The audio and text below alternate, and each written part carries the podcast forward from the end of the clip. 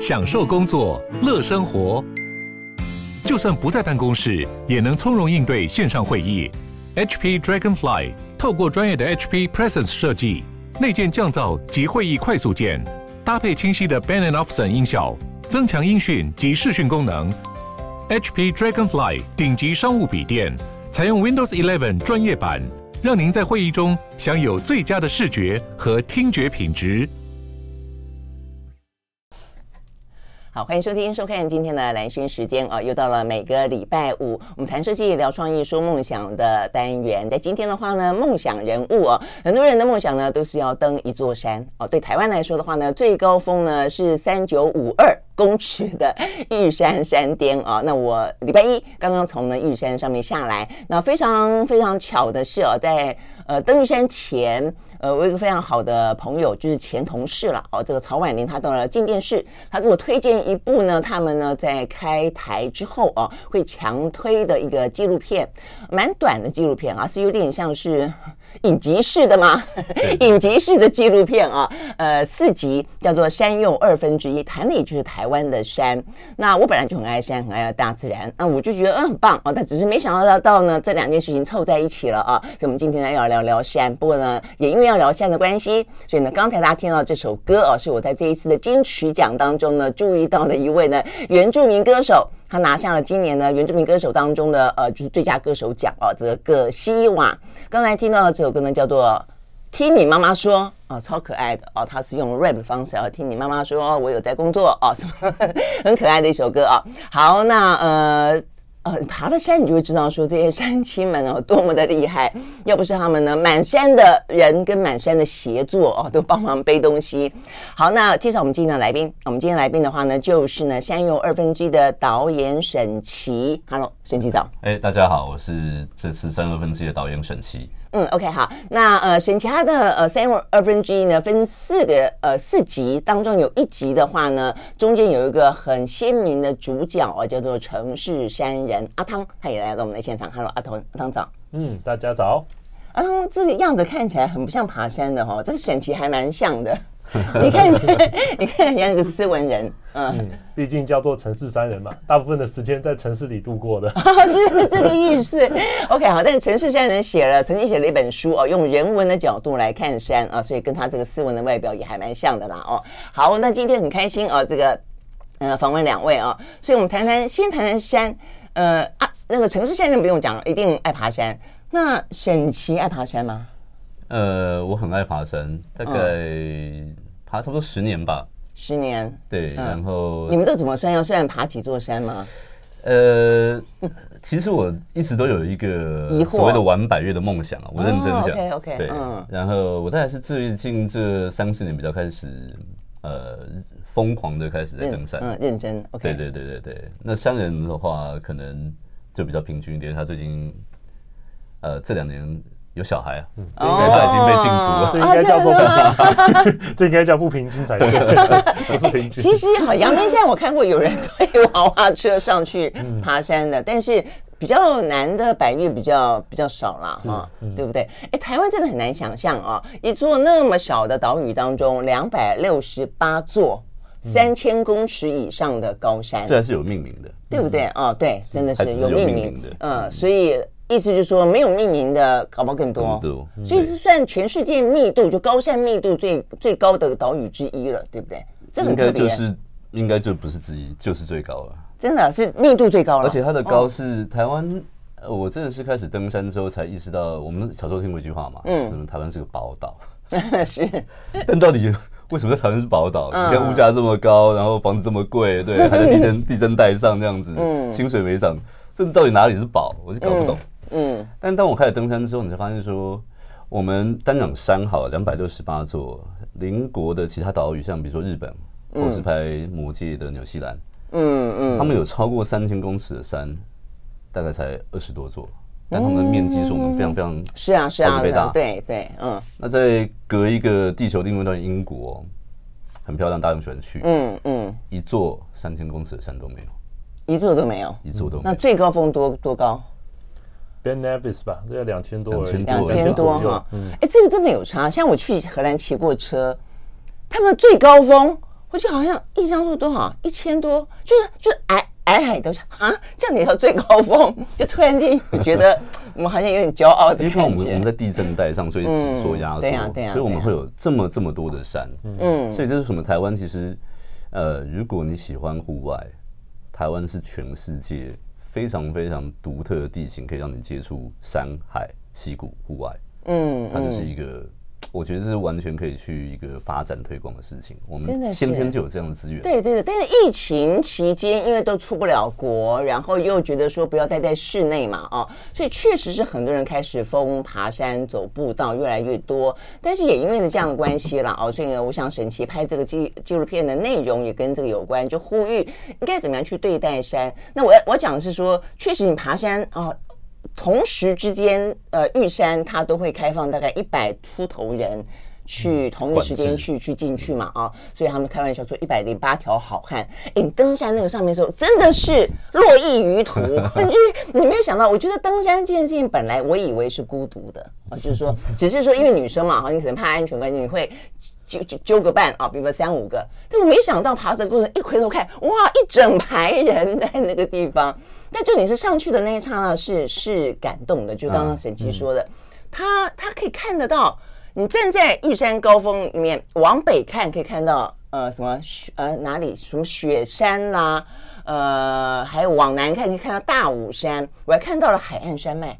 嗯嗯嗯，就往东看，对不对？那、嗯、往西没有了，嗯、往西就看不到别的了。嗯，那所以这个真的就是视野，真的是超级美，超级美。嗯、所以我常跟对于户外好奇的朋友说，就是台湾的美，我觉得是藏起来的。嗯，它藏在山上。嗯，所以你要上去，你才看得到台湾真正隐藏起来的那个美。没错，我觉得爬山的人很经常会有这方面的个呃感触，或是说哲思哦，就是说你为什么要爬这座山？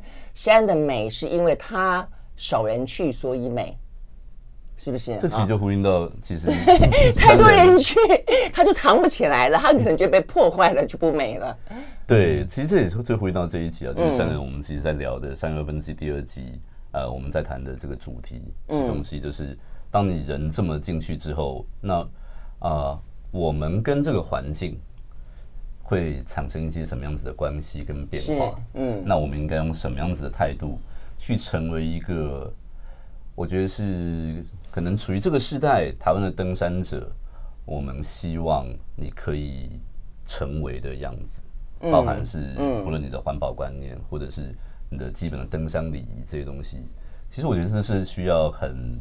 不断不断的去告诉教育，但还有安全，没错，对，尤其这么多人开始上山，没错，没错，没错，没错。所以沈琦的这一部纪录片啊，之所以我会邀请他们来，我觉得很特别，就是说，因为其实台湾因为有山，你说真的没有人爱山吗？有，很小众。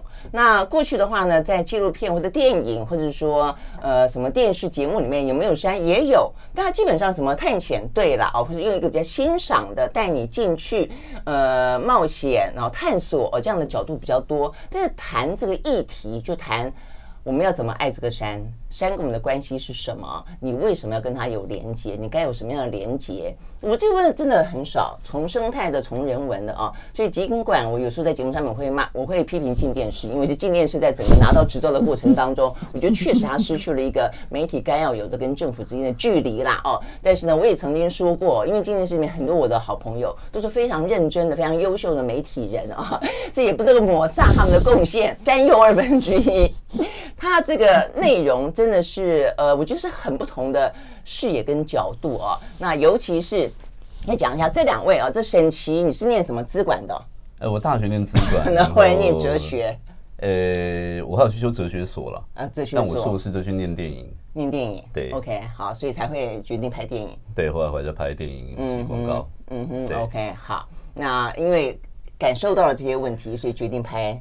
其实这个也蛮有趣的，就是说，呃，我其实刚刚从英国回来的时候，我最早的一部作品就是呃拍纪录片。嗯哼。但那家公司因为就是属于那种吸血鬼型的公司，吸你们的血。对对对对对，因为年轻嘛，热忱嘛，热对热血有肝嘛。嗯。所以我记得那在十多年前拍完之后，我就呃跟自己发下毒誓，就是我这辈子再不拍纪录片。这样的吗？这件事情我就一直遵守，一直遵守。对，因为我觉得这部分实在太苦了。嗯嗯。那直到进店是因为他们找了吴凡，嗯嗯，这是制作人。吴凡其实在整个纪录片，台湾纪录片界是呃呃耕耘非常非常久的一个一个一个一个一个制作人这样子。然后我非常相信他。那他后来有一次就来问我说：“哎，导演，你有没有什么感兴趣的主题？”嗯嗯。那我们进新闻成立，但是他负责纪录片这个部门。嗯哼。对，所以啊，如果有我们感兴趣的主题，可以去跟他们讨论。嗯，是这样子来的。对，那我就说没有想太多，我想说删嘛。嗯嗯。就讲了就后悔了，这样子。啊，所以你自己是你自己讲说我要拍山。对，他很 open，嗯，他就是找他熟的、他认识的导演，嗯，然后他是开放我们说，因为每个人感兴趣都不一样，对对，比如叫你来拍，你想要拍纪录片，再拍，你一定都有不想讲到的主题，嗯嗯，对，所以当时我也没想到就是拍山，但其实拍山是一件非常非常苦到，真的是苦到不行的工作，最 主要是背着那些东西上山，对不对？对，器材设备那么重，因为那环境很很很很不方便嘛。是，嗯、比如说你电池，你在乡下没电池，你去充啊？对啊，对。那你在山上，你要到哪 到哪去？所以你要背电池上去吗？嗯，我们不但要背电池，我们要背那个充电的行动大电那个就十几公斤。对。对啊，像我们观光三天，我们自己带备用电池，我都觉得那个电池好重哦，因为你上山之后，你的每一个重量都要算几克几克，因为加起来你就要要是几公斤几公斤了，对，对不对？你八天的你在台你在山下拍片。你可以就带一天的东西，反正你拍完了晚上去，对呀，换，嗯，再来，嗯，换再来，这样就好。所以你其实只准备一天的东西就够了。嗯哼。但是我们拍八天，我们要准备八倍的，所有东西都要背上去。嗯，真的是。所以我们拍完第一集就后悔了，就说我不干了，是这个意思吗？呃，我们已经摄影团队一开始就已经找是有爬山背景、登山背景。嗯哼。拍完第一集八天之后，也都顺利了。过了大概三两天，我们制作我们的制片的接到电话，摄影组他们要撤了。他们他们真的已经算是都有在爬山攀岩，是吧？他们都是我们特别挑过哦。他们说，嗯，实在太累了，就就撤了。真的，所以我们拍三人这一集的时候，其实是换了新的一批了。啊，真的啊。OK，好，好，那这边也 cue 到了这个山人，为什么会找到城市山人啊？我们休息呢再回来，因为城市山人呢，他是一个很特殊的爬山客。我们马上回来。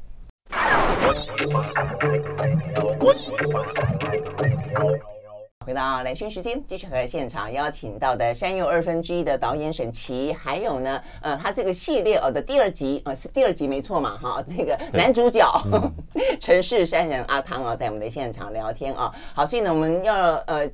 问一下这个沈导演啊，就为什么要找这个阿汤哥？哎，阿汤哥这样也不错嘛，叫阿汤哥。阿汤哥好像这也不错，是不是？最近那个什么 Mission Impossible 都 第几了？好像 第八，我受宠若惊。OK，为什么找上阿汤哥？呃，其实我想拍的纪录片，我不想要介绍呃，比如说介绍玉山啊，介绍北大我，介绍雪山这些行程啊，因为我觉得台湾已经有这样子的节目，然后我觉得它已经有它的历史定位是很好的。对对对，我看那个长大的，对，就 M I 台湾制嘛，我觉得那是很棒的历史定位。对，所以我刚说，我其实想做的是属于这个时代登山者的人物群像。嗯，因为其实玉山三十年前、五十年前跟在二十二十年后，它会改变很大吗？其实不太会。认真讲，通常山还在，人已老。是 你讲的很重，你讲的很棒，对。嗯。但是呢，我们看三十年前上玉山的还是救国团。然后穿牛仔裤，然后穿那种棉的格子衬衫，或者 就上去了。嗯，但是那个时代的人就是那个样子。对对对。那我们这个时代的人，我觉得会有我们这个时代人的态度、想法跟态度。所以那时候我跟吴凡说，我想记录的是这个时代的上山的有趣的人。嗯。所以我们这四集其实每一集的主题差异都非常非常大。嗯嗯。因为每个人感觉不同嘛。是，没错。毛起来冒险。对。那当初一找陈山的是我其实。在网络上 follow 他很久，嗯，因为他是在整个，我觉得台湾现在整个山林界里面，呃，你们叫山林界哈，山山都可都可以，我们都乱讲，都乱讲，对，越界、山林界什么都可以，户外界，对，就是他很少数，就是说他会在写关于呃怎么样可以成为一个更好的呃户外公民、山林公民，他其实有一些期许跟呃教育，但他写的东西又。呃很有内容，可是又很易读。嗯，所以我很喜欢看他的文章。OK，所以那时候当我有这样这个想法的时候，我就去 Facebook，他就说：“哎、欸，我其实刚刚刚刚一直不认识吗？哦，对我只是追踪他的这个。嗯 ”然后我们就这样搭上线啊，也互为粉丝的感觉就是了。对，所以 所以沈导演找到你的时候，你有没有觉得啊？大哥有没有觉得很很惊吓？你之前有被拍过吗？嗯，从来没有过，从来没有过哈，所以会不会有点紧张？当然会啦，而且你是男主角哎，是，真的是，这是我觉得蛮有趣，就是说，确实像那个三人讲，就是。呃，他在他在山下跟在山上，嗯，很不一样，完全不一样。你这样讲，难怪我刚刚应该有一点心理准备的，因为我一直想到差不多。对，山上，他在山下，对对对对对。但他在山上，我跟你讲，那是我们在拍他的时候。我到后来，我觉得说，哦，我真的已经听你讲很久很久了。对，可是我们还在拍，所以我就继续听。哦，有时候我都已经有点走神了，但是他是可以不断的跟你讲，不断跟你讲，不断跟你讲。你是导演呢，你可以很看呀。嗯，我们纪录片呢，纪录片是啊能够有素材，我们都会尽量想办法。天哪，哦，后面可以剪。呃，是啊，没错啦。所以纪录片的素材量很大。非常非常非常大，对啊，对，可能是甚至有一比一百，就是一分钟可能拍一百分钟，对对对对。对，哇塞，那你这样电池也真的是，对，所以我刚刚呢我的意思我我现在想起来了。我印象中的你是山上的你，所以我觉得我应该 cue 你说你要一直讲，一直讲，一直讲。那你为什么你是据点王吗？我刚刚 你就不讲话了，还没有进入状况，还没有进入状况。我们休息回来呢，再让阿汤哥进入状况。他在山上的表现真的很异于现在。然后呢，呃，讲到有关于对山的态度啊，那包括。我想一定也是因为这样关系，所以你很少看到一个纪录片一进去没几分钟就看到一大堆便便，很多很多便便，很多很多便便，为什么呢？就到底人在上面干嘛要那么到处乱便便之类的啊？那当然还有一段很很很感人的啦，是阿汤哥就是山人自己因为跟父亲的一些连结而让他呢呃因此更他的每一次的爬山都更有意义。我们休息，马上回来。I like 103, I like radio. 好，回到连线时间，继续和现场邀请到的山又二分之一，这个山哦是山，就是我们爬山的山、哦。这山又二分之一的导演沈琦，还有呢城市山人阿汤阿汤哥来聊天啊。那我们刚讲第二集的男主角就是阿汤哥啊。那 OK，所以呢，嗯，找了他之后，你们就已经锁定了这一集内容，要是比较去探讨我们刚刚讲到的登山的态度，或者说呃登山客应该有的礼仪嘛啊。讲到礼仪，就是说，呃，不能够随地大小便。我想这个在平地都都知道，但在山上，当然我觉得会有点点为难了啊。所以我觉得还有两个层面的问题，一个就是说我们的呃生态厕所够不够多的问题，那或者是有什么地方可以方便大家如厕，或者教大家怎么样子自己挖出一个呃呃 对洞哎猫洞的问题。另外一个就是说，那如果你不会，你也不能够这样子随便啊、呃，这个到处撇，然后卫生纸到处，你们拍起来坦白讲，我真的很少看到一个，因为你会想象说，哎，啊、呃，这个好朋友跟我说有个很棒的纪录片，我觉得他很兴奋啊，晚上啊，就是找一个时间坐下来，而且山哦，雪山超级美的，觉得准备要迎接他的心情是要感动的，然后呢，很很很沉静的，看没几分钟。这边一坨，那边一坨，而且还各式各样不同的形状。你是故意的，对不对？哎，我觉得你拍的很近哎，我觉得你有很刻意去拍不同东西。呃，我我我先问你是说，呃，你你在山上使用厕所的心得是什么？就是我跟你讲，我后来我没有去过玉山，所以我我我不了解它。好，我有另外一个心得，就是其实因为我们时间短哈，幸好短。会便秘，我觉得根本没有办法，你知道吗？哎，你们两个为什么这个样子？那你你们上山都可以很顺畅。我前两年登山也都会便秘，我也会，我都我都我都不会，我都不会上。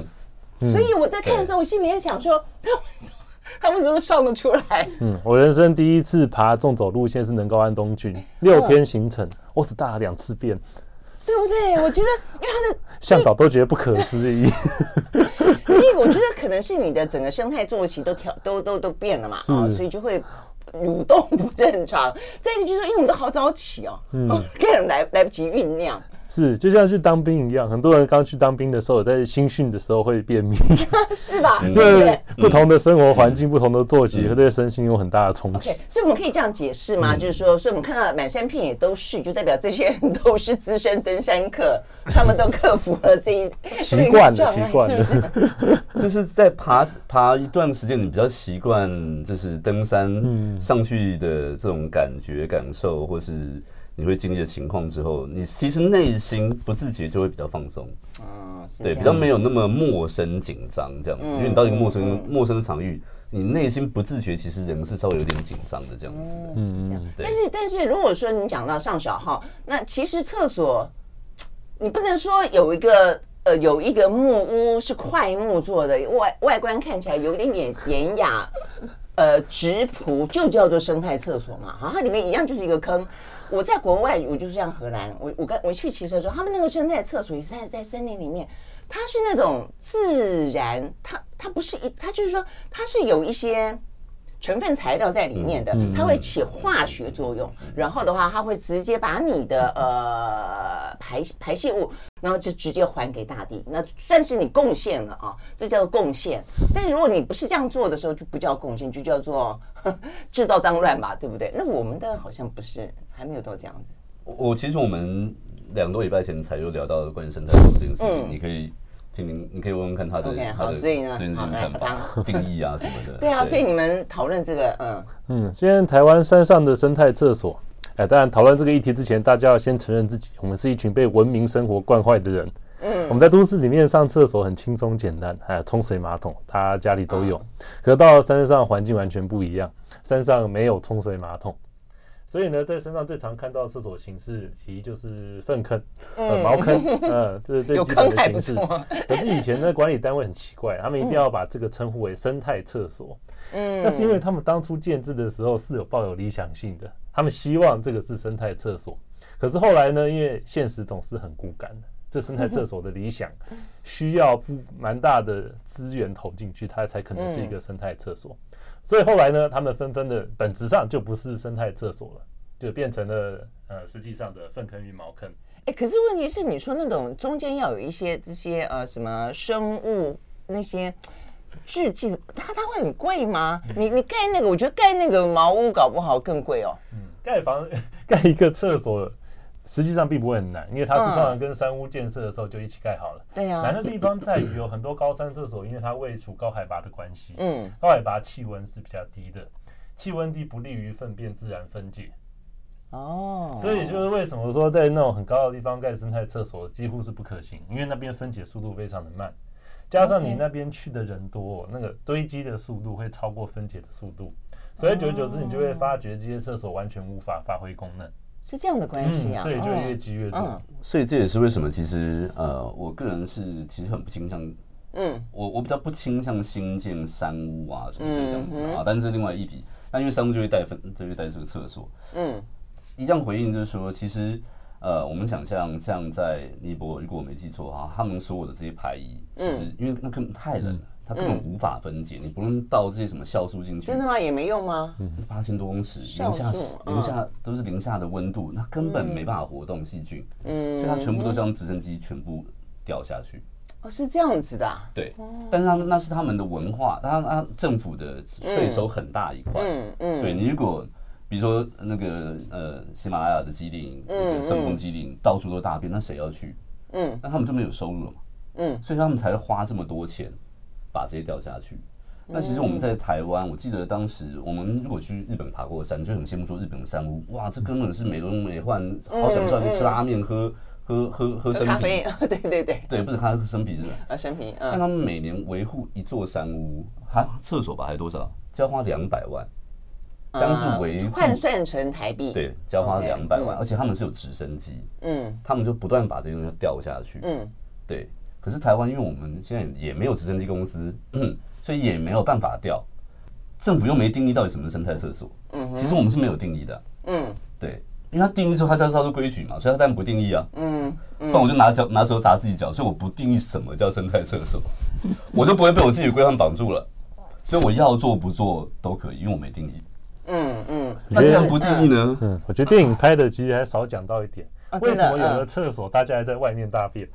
就是因为它太可怕，大家怎么都没有想到这一点。鸡生蛋，蛋生鸡，到底是谁的问题呢？就是你，你进去之后，你会觉得说，你即便出来，然后再走了它三公里，你的鼻子里面都还是刚才那个厕所里面的味道。看你去哪个宿营地，像比如说你去南湖大山中间的军舰云林山屋，嗯，如果你在外面某些地方露营哦，有时候风向不对，那个。风 会带着那个气味到露营的地方，你一开窗就会闻。所以我觉得这个问题真的很大，就是说，我觉得包括山屋，包括生态厕所，就是说，第一个就是说，政府到底要不要？因为以前如果真的只是小众，他们可能也不会对山林造成那么大的危害，他们也是一些很很熟悉的、有经验的登山客，他们可以可以自己处理这些事情，也有这个观念。但是当现在那么小众变大众之后，大家都上去。一方面就是对于对于山林的破坏，第二个就是说他们自己会不舒服吧，对不对？哦，就是说，呃，问题。哦，后来我们去的时候才知道说，他们是玉山的排云山庄，因为大家我根本晚上睡不着。观光型的山屋，就是它已经算是对，对很多人就问，它已经是最好的全台湾最好的山屋了。有人在顾了，对对对，大部分都没人在顾的。你还是觉得哦这样子哈。就是还是很就很阳春，就很基本。虽然就维持的算干净，我觉得算干净，但是包括嗯很硬啊，睡不着啊，睡同铺啊，呃就是嗯那男一定的嘛哈，男女哦这个杂杂居哦这个睡袋滚过来滚过去打呼的有怪声音的磨牙的。山林开放当然是一件好的事情，嗯、但我觉得很重要的就是说。呃，除了山林开放之外，我们的这个主事者，包含你看，我们里面还有提到关于在那个呃那个树大断崖，对那个梯子，那个梯子长得好奇怪啊，真的，是一个狼牙棒嘛，这样子。嗯，对对，鲨鱼剑，鲨鱼剑，叫鲨鱼，对，你们叫鲨鱼剑，对对对。对，就像鲨鱼的骨头，是不是这个感觉？还是牙齿？鲨鱼剑，其实是乩童他们在。对对对，鲨鱼剑其实是民俗用品，哦，是 民俗用品。对，就是说，山林开放当然本质本意义是好的，嗯，可是它其实需要有真的对于山有了解、了解有认识的人，没错，要去主导它开放之外，你背后有什么所有合理的配套措施，嗯，这个很重要，嗯，对，嗯，那。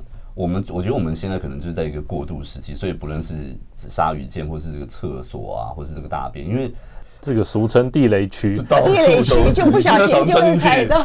你只要是草丛钻进去，对，就是一堆卫生纸大便。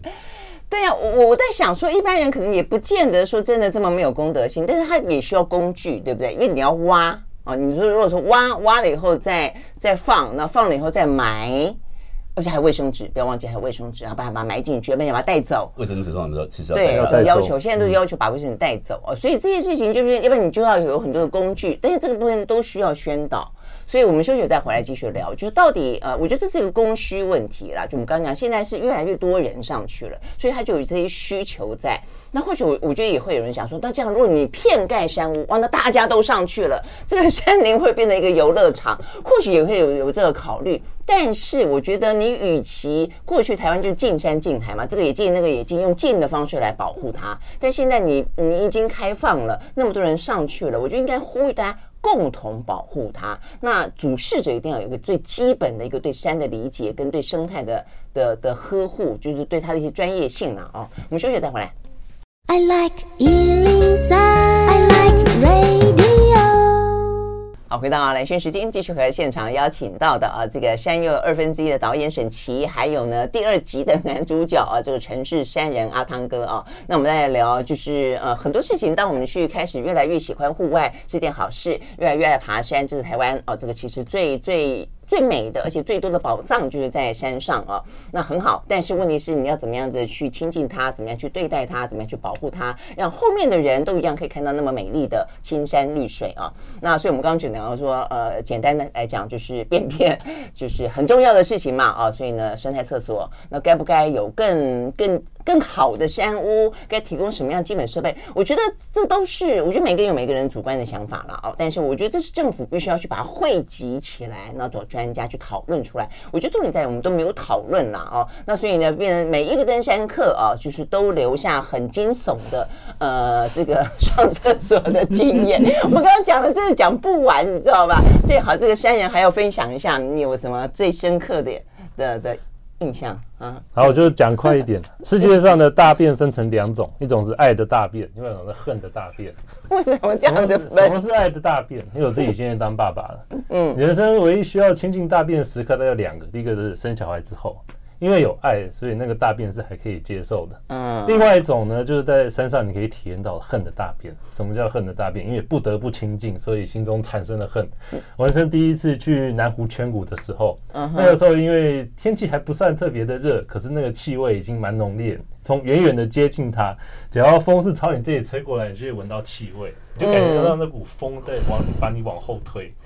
你你本能会抗拒往那个方向走，可是还是继续。有到那么懂就是了。再近一点就看到苍蝇在四处飞舞。我已经听到声音了，我觉得。又另外又另外一个护盾防护罩，没关系，AT 立场管他哦，很很难过，可继续前进。再打开门，哦，那个恶臭，哇，简直就像是猛鬼出闸。天啊，我都觉得哎后面长蛆啊，还没有结束，还没有结束。接下来你就看到地上出现一个长方形的洞。嗯，下面你就可以开始想说，我不行，我不能看，我不能往下看，不能往下看。尤其你晚上去上厕所的时候，你还要用头灯照，对对对，会更清楚，你知道吗？那个时候就不行不行，我一定要避免往下看，然后就把裤子拉下来，然后就战斗姿势。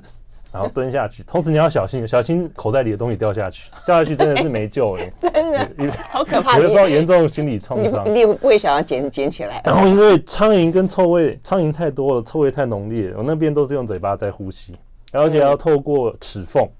为什么呢？因为你嘴巴张大，你害怕钻苍蝇钻进去。有那么多苍蝇，他脸好。嗯，所以在那个时候，你在那边就会想办法冥想。要让自己进入一个冥想的状态，心想这个世界上没有我这个人，我就存在于这个宇宙里面，我就只是里面的一个分子，我感受不到任何事情，我跟环境融为一体。等到一切都结束之后，你就会快步离开那个地方。可是因为大家上山比较不会把自己的体验、自己的身心灵 摆在这个部分，但它的冲击却确实很大。我会觉得在时下，大家都知道台湾的宝贝藏在山林里面，嗯，可是却没有人想说，诶，我们到里面的体验是好的吗？这样的山林很适合对大家开放吗？甚至还要请外国的人来这里台湾的山里游玩吗？觉得嗯，现在大家凑自己就好了，不要吓到老外了。我会觉得有点丢脸。而 且南湖是一个这么这么受欢迎的山。对呀、啊，你刚刚讲南湖大山，好多人很漂亮。走完玉山都说下一趟要去南湖大山，或者要去雪山。赶快去去体验一下。去那个厕所，人家叫我小说怎么办？你就不是有访问访访问过麦岛吗？人家去台湾之麦岛。我没有跟他聊。他之前在拍那个呃三教鱼来的时候，我跟研究团队去南湖全谷附近拍摄。是。他当时演讲时讲了一句话，我印象很深。你知道我在南，因为他们找三教鱼需要翻开石头。对对对。他说他们翻开石头最怕看到什么？看到大便。因为那边你十个石头大概翻开六七个，下面都是大便。但是香蕉鱼它就是在呃南湖香蕉鱼，它是一个很稀有的动物啊。然后它的栖息地其实就在石缝下面。对，我知道，我也看到过，对，我们访问过。但是所以代表就是那些登山客可能也还有一点点良心，他们觉得这个东西有点羞耻，需要拿石头把它盖住。盖得算好。然后对对对对，就是毁灭毁毁毁毁毁尸灭迹，然后赶快脱离现场。对啊，好，所以这听起来实在是太太太可怕了。这这一集不是只有讲粪便，对对对，这一集我们其实讲了很多，除了粪便之外，我们我们讲了很多其他东西。反正大家记得在山上有很多恨的大便。好了，这样的话大家可能会觉得宁愿便秘好了，所有的东西放在身体里面带带带下山再说。好，另外一个话题我觉得也很重要，就是说我们每次都说登山，现在越来越频繁啊，就是因为登山的也越来越多，呃，失踪的啦。迷走的啦，甚至呃失足哦，这个坠落山山崖的都有，所以他你要不断不断的去出动我们的这些直升机啦，哦这些救护人员去山青哦，像我们后来路上碰到好多山青，他们也都聊到说他们呃，你说因为他们都背很重嘛，我们都问问他都背多重，二十五公斤左右，他们说啊这个最重的不是啊，这个他们最怕就是背人。呃，背背人还好，就是是他们还会开半开玩笑说，他们最怕背的就是是活的还是呃另外一种状态的。所以我的意思就是说，怎么样让自己安全上山、安全下山？因为我觉得每一次大家虽然都会觉得说你不要去浪费呃这个社会资源，但其实被救下来那一刻，我们都还是感动的啦。嗯，哦，就是还是觉得应该要去救，只是说那这样的为什么你上山前不多做一点准备呢？所以我觉得这个也是你们这一集里面很重要的一个话题嘛，对不对？对，就是因为我我们其实有呃看过消防署的统计啦，就是说山难其实比例最高的。就是迷途，就是失，嗯、你你你迷路了，这样，嗯、这是比例最高最高的，对，但是你迷路之后，就会造成很多不可逆，嗯的意外，嗯、比如说你坠落，嗯，对，谁知道你掉到哪里去，嗯，对，或是你迷途之后晚上会不会冷，嗯，那你失温很快就死了，嗯，对，所以它很容易会造成这些不可逆的这个意外，所以那时我们就呃很想跟大家讲，就是说。你上山最基本的基本，我们希望你可以学会一件事情，嗯，就是使用这个离线地图。有，所以我就看了以后，我在爬玉山的时候，我就 download 离线地图，不过幸好都没有用到，因为我们一群人。对，那离线地图，离线地图为什么上山以后可以用？哈，我们就在讨论这件事情，是因为它是靠卫星，而卫星不需要通讯，是不是这个意思？嗯，不需要我们的什么台科大、什么中华电信之类的。对。离线地图它其实就是先把这个地图下载好了，嗯哼，所以你就会看到你现在呃整个就像你打开 Google 一样，只是它先把 Google 地图它先下载完了，嗯嗯，然后你可以定位，就是因为我不是靠基地台，我是靠天上的卫星，嗯，所以我随时随地我只要能够对到天空，我就可以看到说哦，我现在人在地图上这个地方，嗯，那现在很多地图上其实都会把这些百岳啊、登山步道都会都会都会画直接画出来了，对，所以认真讲，你就是。你就是看你迷路了，你就看说 哦，我现在迷路了。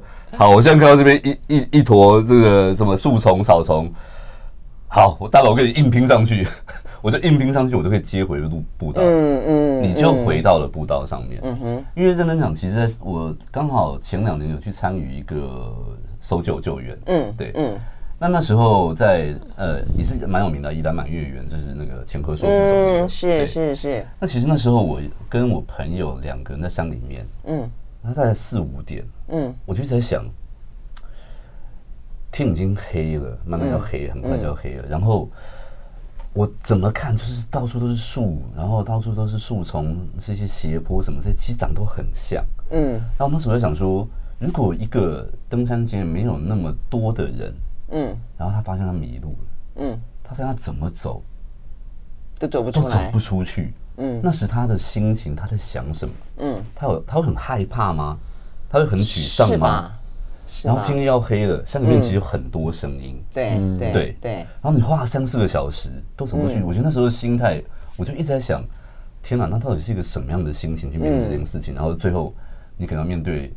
我要一个人很孤单的死在这里，嗯，而且你可能不知道有没有人会找得到你，嗯嗯嗯，对，我觉得应该是很可怕的事情，对啊，对，所以这也是为什么，其实我跟妈妈在聊的时候，我们都觉得说，我们能够去学会使用理性，因为现在太多软体，理性这种软体，嗯，然后所有一个地方都有，其实只要学会这一个，我相信最好是不要能够用上。但是，当然，当你一发现的时候，它绝对是一个保命的工具。但它的山径什么都画的这么的清楚哈，都可以看得到。Popular 的，就是因为现在也是一样，就是说台湾登山口暴增，真的是暴增。嗯，所以他们这些呃公司啊，也都不断的在改进，这样子能够把很多路线都标进去，这样。所以你愿意这样做，大家就愿意用嘛，用的人就多嘛。嗯，所以其实现在很多都会把它标上去。而且通常大家一开始爬山，应该都是走相当成熟的步道。嗯，路径很清楚，然后标示也很清楚，对，标示也很清楚，是啊，没错，是这样子。OK，我们休息再回来哦。那这个呃，城市山人在里面讲了一段话，我觉得蛮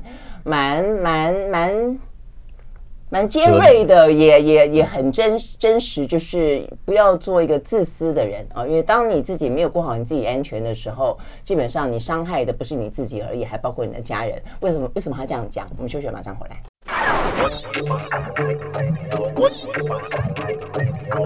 好，回到兰萱时间，继续呃现场邀请到的三又二分之一的导演沈琦，还有呢第二集的男主角啊阿汤哥来聊天啊。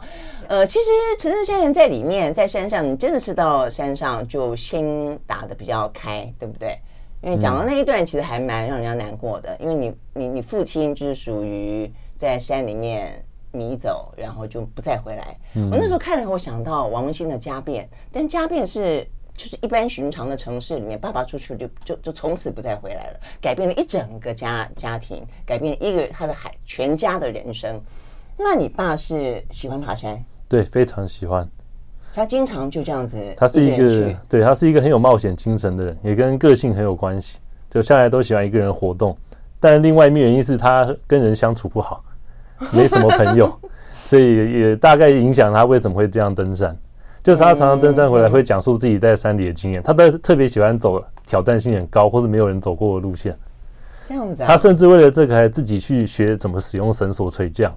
哦，哇，那你爸他都一个人去？对，没有任何经常的出，尤其是出差的时候啦，几乎都是一个人去，没有听过谁会跟他一起登山。嗯嗯，嗯，我不知道说他还会自学绳索垂降。对啊，绳索垂降，这我不知道。他一个是一个非常有学习精神的人。真的，所以你喜欢爬山，基本上，呃，一方面搞不好也是遗传你爸喜欢爬山、喜欢冒险的协议。呃，我觉得应该还是小时候有带我去登山的缘故吧，因为他不喜欢走那种石阶的步道，他喜欢走那种后山里面那种土径。没错，没错，他比较喜欢这种感觉。嗯嗯，像我这次爬山，我就觉得像做山训啦，我就觉得像什么西武连峰、阳明山西武连峰、大屯山那边那比较好玩，因为手脚并用的比较好玩。你还去做山训，这么认，你好认真哦，哇！不是我，我不是自愿的，我是被我被迫的，因为我我呃插花。呃，这个靠行，所以他们要求正大研毕业的登山社，嗯、他们的个个呢非常的严谨、专业，哦哇，一定要做山训，强迫难得哎，哇，还会做山训，所以嗯，强迫你的人棒，你也很棒，有听话。好，那所以你爸后来是登了哪一座山之后没有回来？哦，他是出差的时候，他在北京，北京附近那个在西边有一个叫门头沟区的地方，里面大概九成以上都是山区。他在那里面登山失踪，还会自己去爬山。嗯，对啊，因为他算是因为工作的关系，常常就住在那边会一阵子，然后就常常利用周末的时间去附近登山。呃，就有一次他就再也没有回来了。然后呢，有找到吗？嗯，再也没找到。当时其实出动的有出动的搜救人员其实还蛮多的，可是最后就只有一些。有找到任何的他的有一些踪迹，有一些踪迹，像怀疑是他剥橘子皮留下来的皮这种的，可是也不能证明说一定就是他，只能因为推测说因为那边的山区太少人上了，而又找到这样的痕迹，所以怀疑是他。可是以那个踪迹，连装备什么这些都没有找到，呃，都没有，就很奇妙，就像消失了一样，对，就像在山里面凭空蒸发了一样，都找不到什么痕迹。而且尤其因为他的个性很喜欢 冒险犯难，嗯，嗯，搜救员就说这是最可怕的一种个性，因为他们在陷入困境的时候会尝试自己逃出升天，可是往往在这样做的过程之中会走得更加的遥远，嗯，因为搜救员找你一定是先从既有的路线开始找，然后再扩大，然后再想你可能去什么地方，嗯，可是假设你的意志力跟体力真的很过人，你真的会找到一个没有任何人可以找到你的地方。最后就成为了荒郊野外的一具白骨。嗯嗯嗯，那时候你几岁？